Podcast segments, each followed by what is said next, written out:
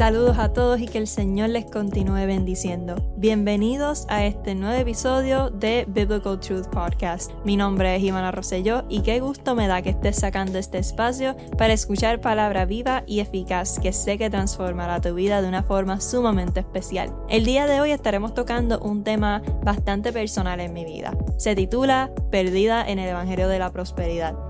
El libro que estaré utilizando como referencia para tocar algunos temas que estaré mencionando hoy se titula Dios, la avaricia y el Evangelio de la Prosperidad, escrito por Costijín.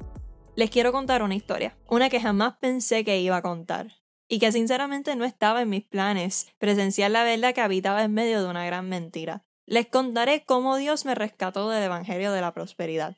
Pero antes de entrar a ese detalle, les quiero hacer un gran resumen de lo que significa el Evangelio de la Prosperidad. Pues miren, el Evangelio de la Prosperidad también se conoce como la palabra de fe. Y esta ve al Espíritu Santo como un poder que puede ser utilizado de la manera que el creyente lo desee.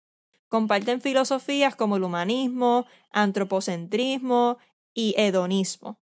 Y aunque el Evangelio de la Prosperidad fue desarrollado por filósofos como Phineas Quimby, E. W. Caton, Kenneth E. Hagin y Kenneth Copeland, a través de los años, personas como Oral Roberts fue quien desarrolló una explosión del televangelismo, donde los predicadores mostraban sanidades y realizaban prodigios. Actualmente predicadores como Benny Hinn, Joel Austin y muchos otros viven bajo la teología nómbralo y reclámalo, el que es bastante conocido como Evangelio de la Prosperidad. Así que en este Evangelio no se tiende a decir la verdad de nuestro error humano. La gente cree que son superiores espiritualmente, por supuesto, por su llamado apostólico, profético, lo puedes imaginar.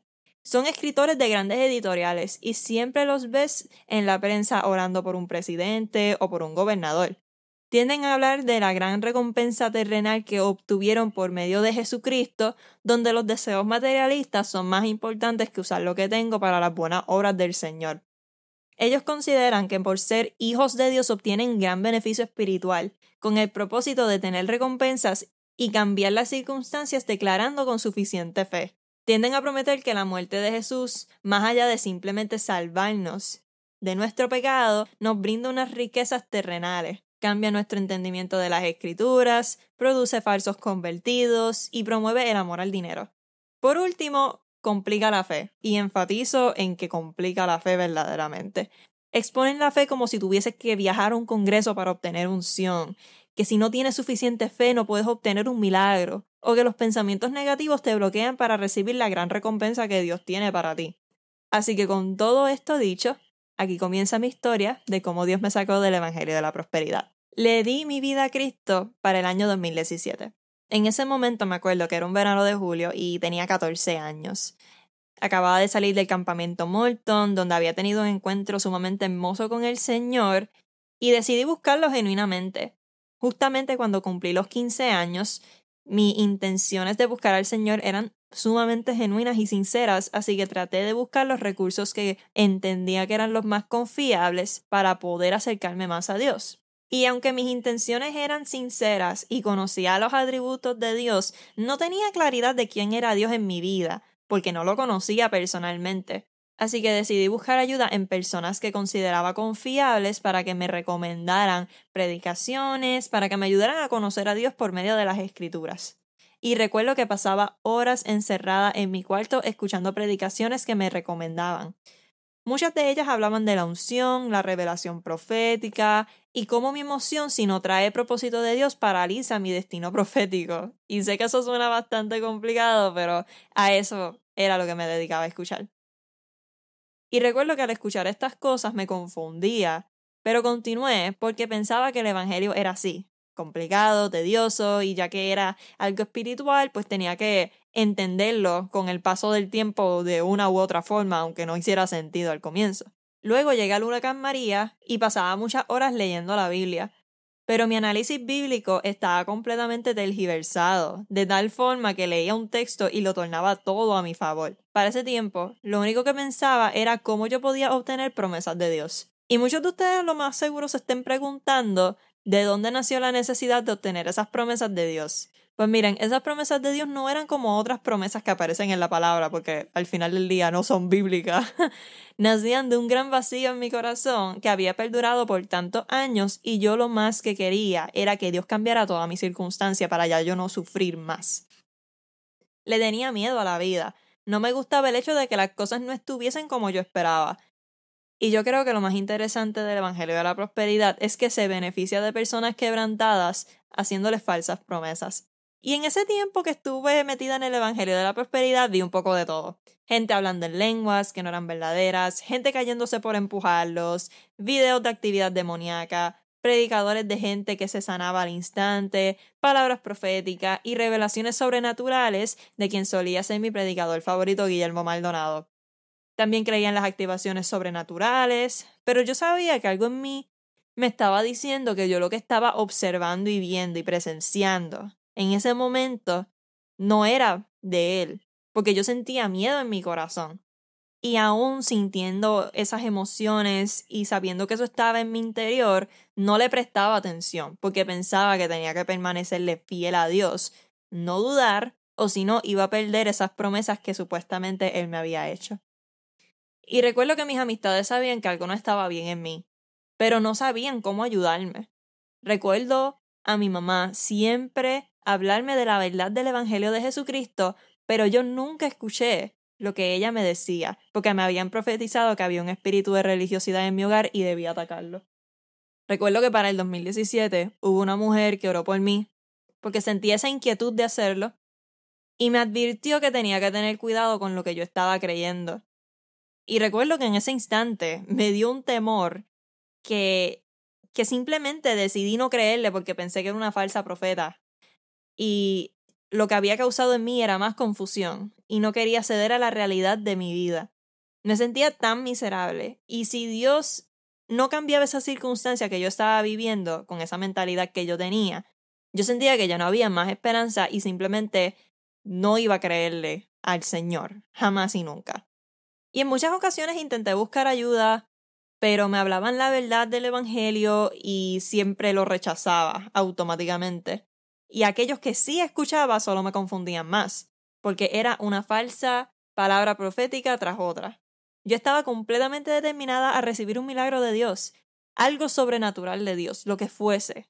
Recuerdo que yo no le creía a las personas cuando decían, ah, yo veo a Dios en lo simple, o ah, yo conozco a Dios por medio de mi circunstancia. No, yo recuerdo yo rechazar eso grandemente porque yo nunca vi a Dios en ninguna circunstancia negativa mía ni difícil. Así que para mí eso era algo sumamente absurdo. Y permanecí con esta forma de pensar por cuatro a cinco años. Y me atrevo a decir que esos cuatro a cinco años fueron los más infernales de mi vida. Luego comienza la pandemia y estaba atascada en mi hogar por varias horas, así que me tenía que entretener con algo.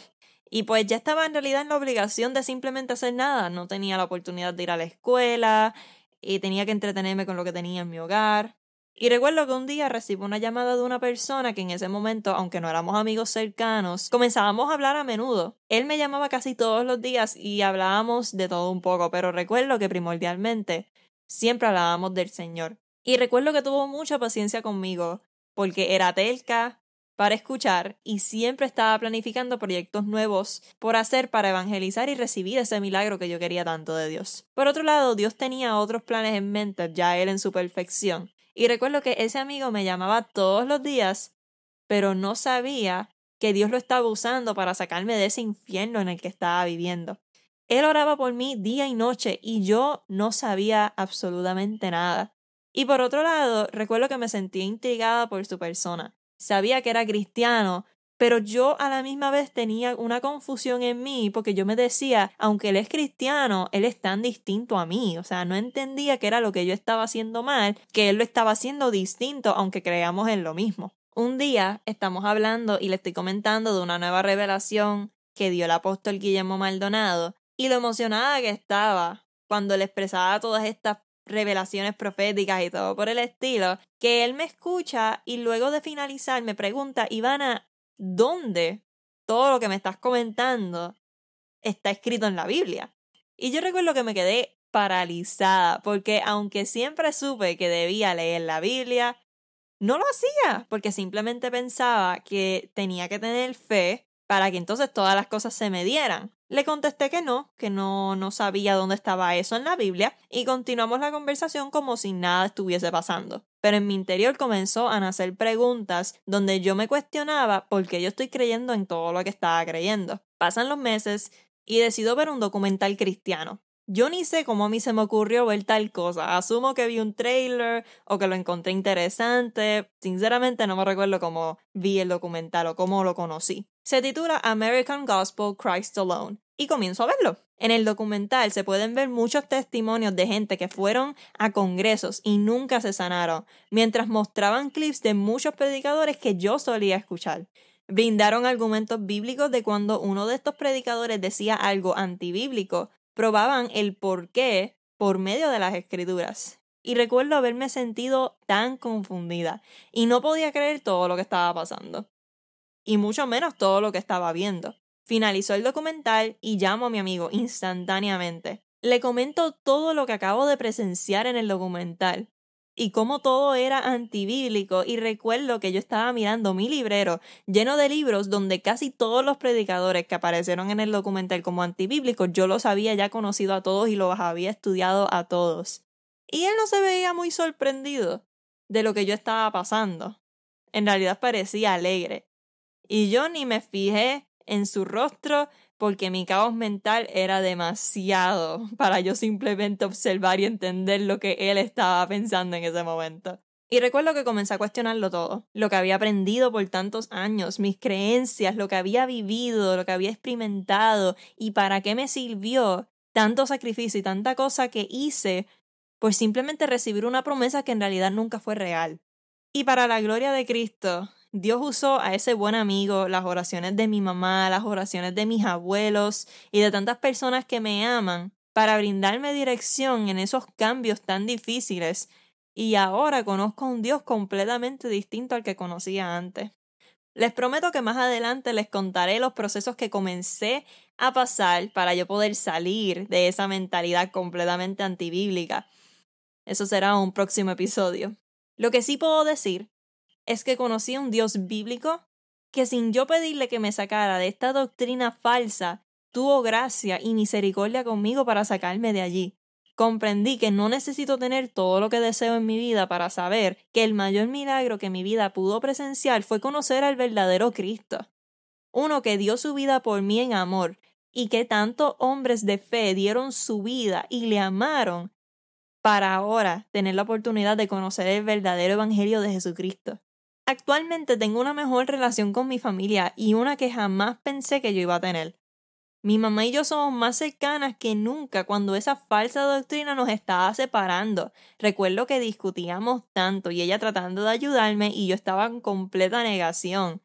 Y desde que comencé a ver un Dios bíblico, yo me he acercado a ella de una forma tan ridícula que yo no sé. O sea, eh, yo creo que son de esos milagros de Dios porque es que yo no estaba a la disposición y Dios obró de una forma tan hermosa y tan maravillosa que todavía me quedo sorprendida de su grandeza.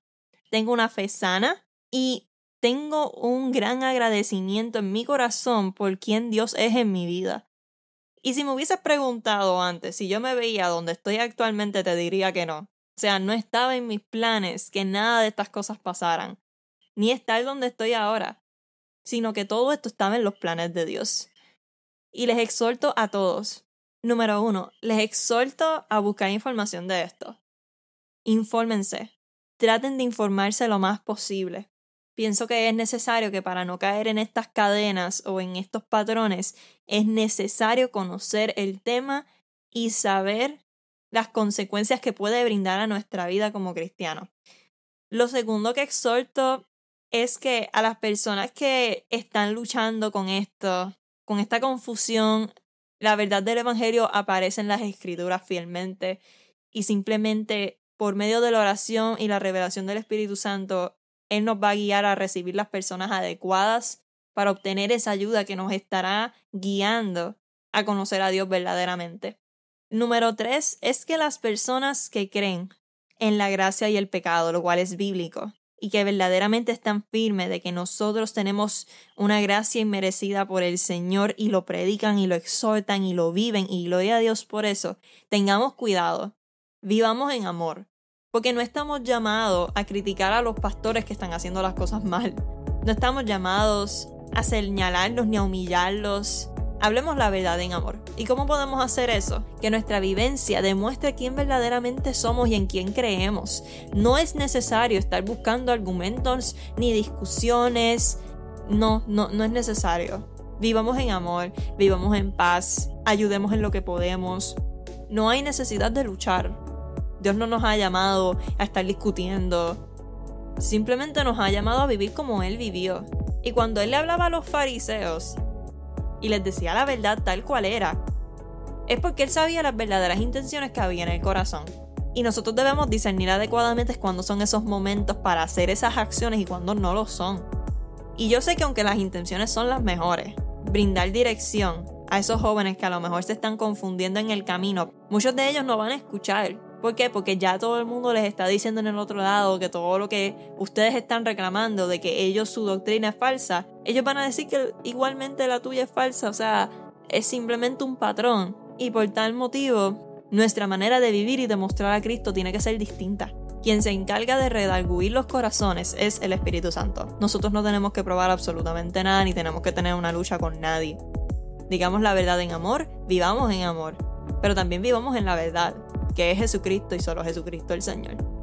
Así que nada, gracias a todos por escuchar, gracias por este espacio que sacaron para orientarse con respecto a este tema. Sabes que me puedes seguir por las redes sociales como Ivana Rosselló y The Biblical Truth Podcast en Facebook, Spotify, Apple, TikTok. Prontamente estaré sacando más episodios con respecto a este tema, de cómo podemos ayudar a estas personas que están pasando en este proceso. Y más adelante también estaré comentando en cómo el Señor me sacó de esa mentalidad. Así que nada, gracias nuevamente por escuchar este episodio. Les aprecio un montón, les amo, oro por ustedes y que el Señor les continúe bendiciendo. Los veré en la próxima. Bye.